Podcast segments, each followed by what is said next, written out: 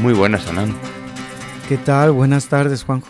Muy buenas, aquí otra vez para charlar y para hablar de, Tantra. Es un placer, como siempre, estar contigo. Así que hoy el tema es Tantra de hombre a hombre. casi nada. Oh, madre mía. sí que es cierto que este podcast está dirigido a diversos tipos de Tantra, y Tantra entre hombres y mujeres, Tantra hombre-hombre, mujer-mujer. Pero hoy el tema escogido es ese, Tantra entre hombres mucha energía masculina, ¿no? ¿Cómo compensamos eso con el Tantra, Nan? Mira, eh, realmente pues es lo que yo estaba eh, comentando. Me han invitado ahora en agosto a un festival de Tantra en, en Asbaka, en Suecia. Y uno de los temas es sobre la unión sexual o la unión sagrada. Y, pero ellos no quieren tomar el tema de hombre-mujer, quieren tomar el tema de la unión sexual sagrada a través de las almas. Entonces yo estaba hablando con la organizadora que se llama Lynn y es algo muy hermoso todo lo que se está viviendo mm, a partir de hace unos 10 años, por ejemplo, en el ámbito de la nueva sexualidad, en donde hay una sexualidad fluida, en donde no se utiliza el término del género eh, hetero o homosexual. Tú tienes tu razón de ser, para poder identificarte a nivel de deseo sexual a través de un, de un propio sexo, de un sexo diferente o de una persona. Al final de cuentas, eh, actualmente hemos evolucionado de tal manera la humanidad en la cual la estructura victoriana que se nos impuso en, en, el siglo XIX pues ha estado viniendo a cambiar, ¿no? Entonces cuando hablamos de tantra entre hombres y la masculinidad, pues encierra muchas cosas que no son solamente sexuales, sino culturales y psicológicas. Entonces realmente hablar de tantra entre hombres es hablar de todo un mundo, de una concepción de cuestiones societales, de cuestiones culturales y hasta cuestiones políticas. ¿no? Eh, y estoy mencionando política porque realmente la cuestión victoriana nos vino a, enjaretar, como decimos en México, un hábito que no existe ¿no? y que no debería de existir. Tanto, por ejemplo, en una relación formal entre un hombre y una mujer, en donde una persona es el activo, el que brinda el sustento, y la otra eh, la que brinda la receptividad y la que brinda el acomodo de la vida, ¿no? Entonces yo trabajo, tú me tienes que sostener a nivel emocional y me tienes que sostener a nivel de, comida, porque yo te estoy brindando el dinero y los medios para que tú me sostengas. Esto es completamente victoriano. Entonces, eh, cuando nosotros hablamos de tantra entre hombres, este mismo rol se quiere aplicar y se ha venido aplicando en los 70s, en los años 80s y parte de los 90s. Entonces, cuando asistimos a un taller de tantra entre hombres, eh, tenemos que quitarnos o, entre otras cosas, nos va a venir bien para quitarnos esas capas a lo mejor impuestas por la sociedad, esos roles, esas ideas, ¿no? Quizás hay que desnudarse todo eso. También en el taller es algo que podemos conseguir con la práctica del tantra. Claro, al final, mira Juanjo, eh, yo lo que venía precisamente hablando con esta Lynn, es que, bueno, pues eh, realmente al final de cuentas eh, tú eres un ser humano que está ubicado en, una, en un poderío hemisférico entre la receptividad y la actividad. El marco receptivo y el marco activo de tu vida es marcado eh, por roles arquetípicos del padre, de la madre, del abuelo, de la abuela, de los amigos, de la familia y de la escuela. Entonces realmente al final de cuentas cuando tú empiezas a crecer tú eres un cúmulo de, ideas arquetípicas y de roles que han determinado tu personalidad. Pero realmente cuando empiezas a crecer y el sistema endocrino se empieza a desarrollar y el sistema emotivo de tu ser se empieza a desarrollar, eh, todas estructuras societales empiezan a cambiar dentro de tu mente. Y cuando tú vives de una forma determinada y empiezas realmente a vivir tu vida, estos patrones empiezan a cambiar. Y es cuando realmente te das cuenta que escogí una mala carrera, eh, no me debí de haber casado de esta manera, eh, me enamoré por una cuestión societal, eh, me enamoré por una urgencia sexual y he estado haciendo sexo de una manera no consciente porque tengo que desempeñar un acto. ¿Sí? Eh, independientemente, por ejemplo, una mujer no tiene que ser la receptiva, tiene que ser la, puede ser la activa y el hombre el receptivo. Y en el caso de hombre los mismos. Y en el caso de una mujer a mujer es lo mismo. Al final de cuentas, cuando tú estás realizando tantra entre dos personas, lo que se manifiesta son dos cuerpos uniéndose.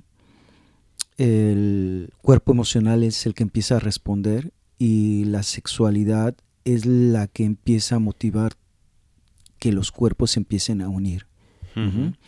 Ahora, eh, si alguien me estaba oyendo a nivel biológico, pues claro, tú tienes eh, cuando haces sexo eh, una vagina y un pene.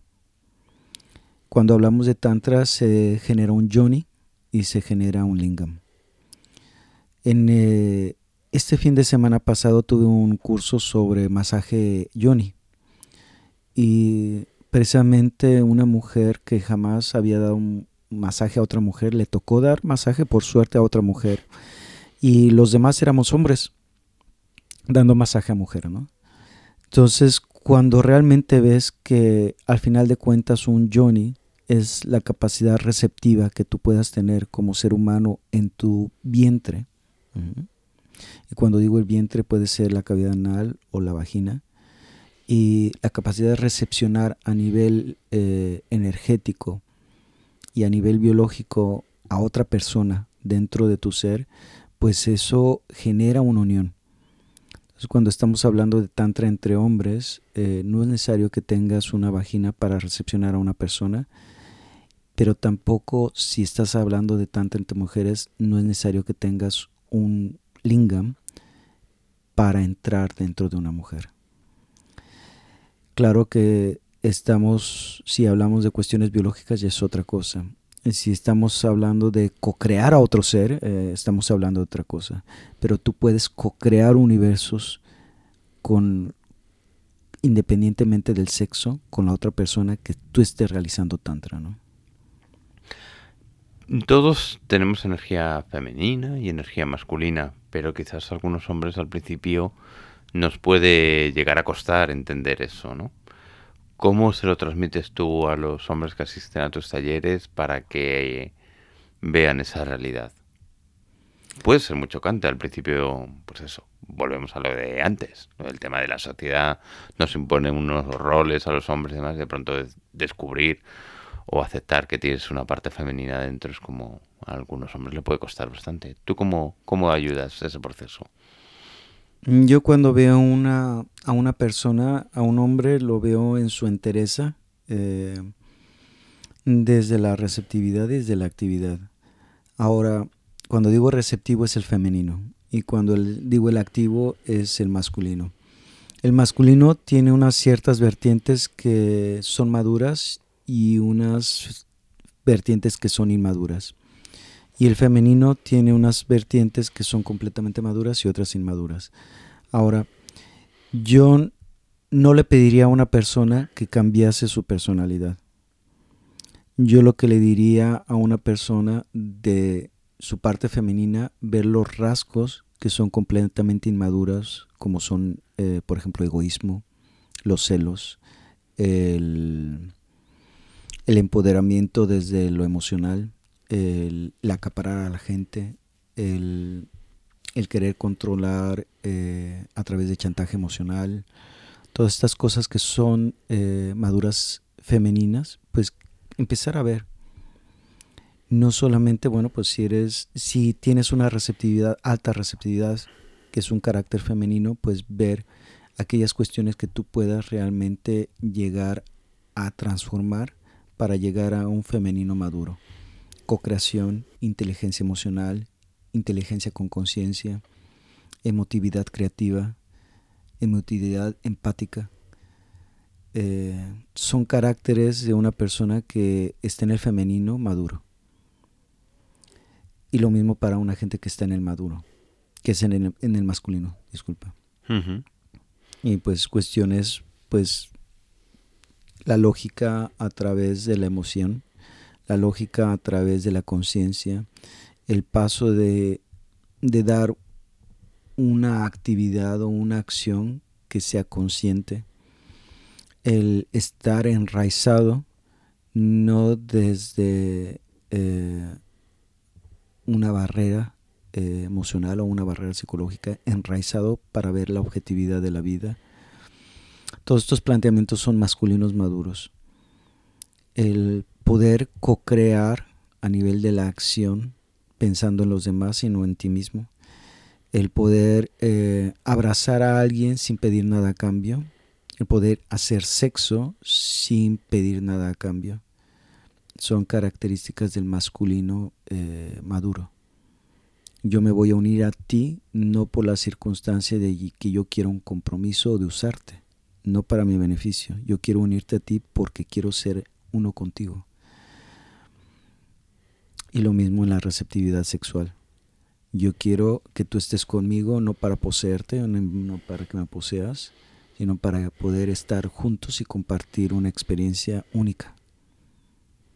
Entonces realmente decirle a una persona que cambie eh, su tono masculino o femenino, eh, estaríamos un poquito mal. Yo creo que ver las vertientes de la inmadurez y la madurez que podemos nosotros llegar a ser a través del masculino y el femenino, que es lo más consciente que puede, que puede ser a través del tantra. Hmm.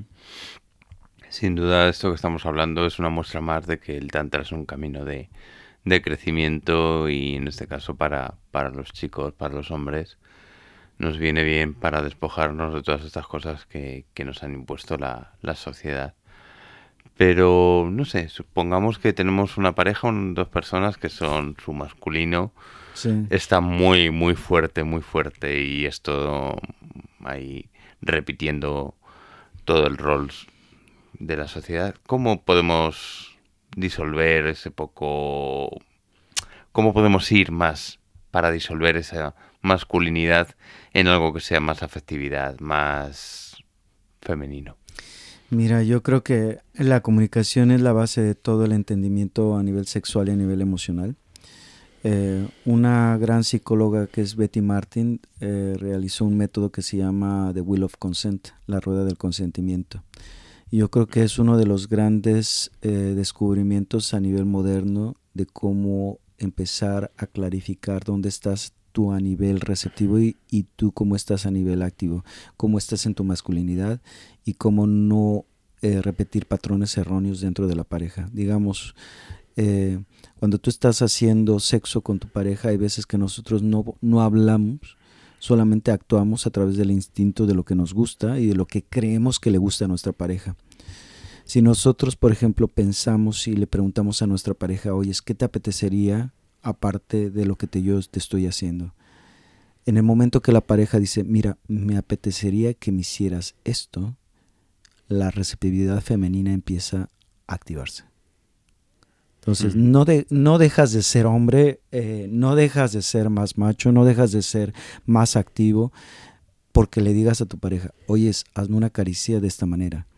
O eh, vamos a ponernos de esta manera, me gustaría que, lo hicieras más, más fuerte, más delicado, eh, que me abrazaras de esta manera, que me besaras de esta manera, que me lo hicieras de esta manera. Al momento de tú empezar a comunicar tus necesidades, ¿sí? de cómo quieres que sean las cosas, el receptivo maduro empieza a funcionar. Porque empiezas a darte cuenta de que en el momento que la pareja satisfaga lo que tú ya estás pidiendo, ¿sí? el receptivo se prende, pero hay una transformación. Ya no estás buscando ya lo que tú deseas. No sé si me llevo a entender. Por ejemplo, si tú, por ejemplo, has deseado que tu pareja te bese en los oídos, que te ponga la lengua en los oídos todo el tiempo y no lo hace y tú por X o Y nunca le has pedido eso y ya tu pareja empieza a hacerlo porque se lo pediste y lo incorporizas que te ha gustado y ese deseo deja ser deseo para convertirse en una realidad y esa realidad hace que haga una transformación interna en el ser. Entonces ya esa realidad no es una realidad de deseo, sino es una realidad pura y dura. Entonces ya mi deseo es satisfecho. por lo tanto ese deseo satisfecho, ¿sí? y que está palpado y que está incorporizado y que ya lo he sentido, ya no es un deseo. Eso completamente hace que mi receptividad cambie y mi masculino cambie. Wow, qué interesante. En estos talleres, ¿qué sensaciones tienes tú o qué diferencias hay entre talleres exclusivos de hombres, talleres exclusivos de mujeres y talleres mixtos? ¿Qué peculiaridad tienen los talleres entre hombres? pues a mí lo que más me gusta del hombre es que tú aprietas un botón aquí, un botón acá y tienes un resultado Z. Muy bonito. Pero tú en un taller de pura mujer, tú aprietas un botón aquí, un botón allá y esperas a que la mujer dé un resultado que no sabes qué va a venir. Eh, los hombres estamos condicionados eh, de una manera, eh, lo voy a decir un poquito más, un poquito más lógico. El ser humano tiene cinco cuerpos que se manifiesta en nuestro cuerpo físico, nuestro cuerpo emotivo, nuestro cuerpo em, causal, eh, nuestro cuerpo psíquico y nuestro cuerpo energético. Vamos a ponerlo así. El hombre funciona con su cuerpo físico, ¿sí? más que con el cuerpo emocional. Una vez que el cuerpo físico empieza a funcionar, ¿sí? Eso digo a, partir del sexo, ¿sí? Nuestro cuerpo energético empieza a responder. Y si se da el caso, el cuerpo emocional empieza a decir, hola, aquí estoy. Pero en la mujer, no. En la mujer, quien responde primero y el cuerpo que está ahí presente es el cuerpo emocional. Y el cuerpo emocional, pues, va a decir, va a determinar si permite entrar a la persona o no permite entrar a la persona. Es más, acercarse a la persona. Entonces ya todo el juego cambió.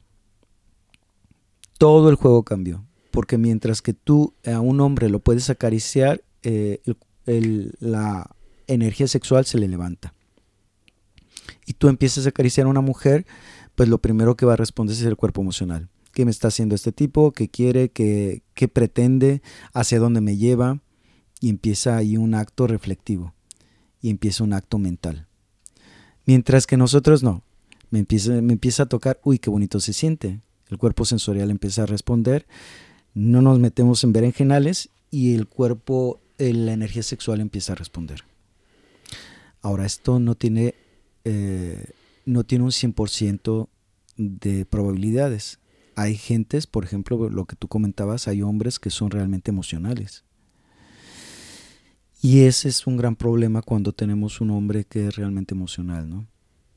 Que ahí sí hay que ayudarle a gestar de una manera para que se balancee. Nosotros no queremos que el hombre sea más sexual o la mujer más emocional o menos emocional, olvidemos de ello. Lo que cuando yo pretendo un taller es que la gente se vaya balanceado un poquito, que la mujer empiece a disfrutar del sexo sin comerse el coco, y que el hombre empiece a gestar la emocionalidad, ¿sí? Sin meter mucho la sexualidad. Y tampoco metiendo el coco. que empiece él a verse, darse cuenta de quién es realmente y por qué estoy haciendo esto. Qué interesante. ¿Se atreven o nos atrevemos los hombres a hacer estos talleres? ¿O tenemos muchas reticencias? ¿Nos da miedo? ¿Qué puede pasar? emociones, sexo. Eh, yo creo que más que reticencias es un morbo. a ver, vamos a ser claros, ¿no? El, hombre por sí solo, hetero, gay, lo que sea, eh, eh, bi, nosotros tenemos, yo lo que le estaba comentando a un amigo, desgraciadamente o afortunadamente los hombres, nosotros tenemos una capacidad natural, ¿sí? Para poder procrear mientras que la mujer eh, tiene una capacidad natural para albergar y eh, co-crear otros seres humanos y tiene una, una pronatura, ¿no? Eh, mientras que nosotros la parte que nos corresponde es una parte de sobrevivencia humana para poder procrear, eh, nos lleva a un acto que somos seres sexuales más que seres emocionales. Y en la mujer, como es una eh, persona que, que tiene una herencia en la cual ella está predeterminada a ser la que cuida de la familia, la que cuida de la sociedad, la lleva a, que esté en ese ámbito. Entonces, si tú me preguntas eh, si nosotros los hombres tenemos miedo, no. Primero lo que nos mueve para un taller de tantra es la morbosidad y ver que a ver qué, pillo, que me mat, qué, descubro de mi sexo, a ver qué dicen de esto de la multi Orgasmia, la multiorgasmia, a ver cuántos orgasmos tengo, a ver si ligo a alguien, a ver si no ligo a alguien y pues la cachondez, ¿no? Mientras que tú en un taller con mujeres, pues van a, al meollo del asunto, van, van a mover la cuestión emocional y la emocionalidad y la sexualidad. Pero nosotros vamos por otros derroteros, generalmente. Muy interesante, pues, pues nada, estamos ya llegando al final y antes de terminar recomendamos a todos los hombres, por supuesto, que se den, se permitan asistir por lo menos en una ocasión a uno de estos talleres que impartes para descubrir, para sentir y para vivir. Y luego ya que vean, a ver si, si les cuadra. Pues Ana, hoy es 31 de diciembre, estamos ya terminando el 2018. Madre mía, ¿ha sido un buen año para ti? Eh, ha sido muy interesante, muy ajetreado, con muchas dinámicas de cambio que creo que a todos nos, nos vino. Fue un año eh, de fin de Nataraya, como se dice con mucho movimiento, yo creo que para todos, en todos los ámbitos, y bueno, pues fue un, fue un año muy, muy bonito. Bueno, genial. Ha sido un año en el que hemos empezado este podcast y esperamos que para el 2019 lo hagamos más frecuentemente y, igual y sigamos progresando con él. Pero bueno, cuéntanos qué planes tienes para el 2019, qué cursos, qué talleres, ¿Qué, hay? ¿Qué hay para el 2019? Mm, para el 2019 tenemos festivales al por mayor. Bueno, tenemos tres festivales, uno en Portugal, en, el Algarve. Tenemos otro en Ansbacka, en Suecia. Y tenemos otro en, eh, a una hora de, de Helsinki, Finlandia. Sí, eso es. Tenemos retiros de verano. ¿sí? los tres retiros que hago eh, anualmente. Tenemos un viaje a Sudáfrica, si se animan a venirse con nosotros, habrá dos semanitas ahí con gente de Sudáfrica, tanto para hombres como para mujeres, así que aquí no se discrimina a nadie. Tenemos también unos eventos muy bonitos, mixtos en Dinamarca, también de chamanismo y de tantra, así que también abierto para el hombre y para la mujer. Y hay dos retiros en Francia, en Petit Comité también eh, para hombres, en, un lugar precioso. Y bueno, tenemos el curso del hombre multiorgásmico a nivel de practitioner y body worker. Y bueno, creo que... Y tenemos dos cursos en Italia, si te quieres animar a venir a Milano, a Roma, y esos están muy, muy guapos porque tengo tres años sin hacer estos talleres y es sobre el, hombre indómito. Es sobre el poder, es lo que estamos hablando, el poder y el control. El control y el surrender. Hablar del masculino y el femenino y ver a dónde está tu poder ese de macho cabrío y a dónde tú te puedes ese, ese poder cederlo para poder reencontrarte empoderado desde la receptividad. Qué bueno. Yo desde luego para el 2019 sí que pido que sea un año muy tántrico, con lo cual seguro que en algunos de esos talleres y eventos coincidiremos y, demás. que, Yo creo que vamos a poder, eh, si se da en, en, el podcast de enero, yo traeré eh, las ligas, o si no, se las podemos poner en la página web de las ligas de, de no solamente de los festivales que yo asisto, sino puedo yo hacer una búsqueda de los festivales que hay por ahí para que la gente vaya haciendo su hucha de dinero y que, que se venga, se vaya a Ibiza. Hay, un, hay uno en España, en octubre tenemos un festival de Tantra en Ibiza muy bueno y que es creo que es su cuarto año, entonces está dando mucho que decir a nivel internacional. Pues sí, en, ya concretamos que en enero lo vamos a hacer, vamos a, relacionar los, los, festivales y eventos que haya para que la gente lo sepa, aparte de poner los enlaces luego en, en las notas del, del programa. Pues Anán, antes de terminar, recuérdanos dónde te pueden encontrar las personas que nos escuchan. Bueno, en trutantra.eu, esa es la página web que tengo. En Facebook, eh, anan.rudra.7, eh, que ese es mi perfil. Y en Instagram tengo Tantra Formen. Y bueno, pues ahora tenemos el podcast que, Exactamente. que está viniendo muy bien. Pues nada, ya nos despedimos. Desear una feliz salida y entrada de año a nuestros oyentes. Y por supuesto brindar contigo por el 2019, Anan. Así Pues que brindamos. Que sea un feliz 2019 lleno de mucha energía, de mucho amor, de mucha sabiduría. Y créame que, bueno, pues hay que darle duro a esto, porque si no le da uno duro a esto, ¿quién lo va a hacer? así es. Pues nada, feliz año nuevo y nos escuchamos ya en el 2019. Feliz año nuevo, Anan. Feliz año nuevo, Juanjo. Que lo pasemos bien. Chao. Chao.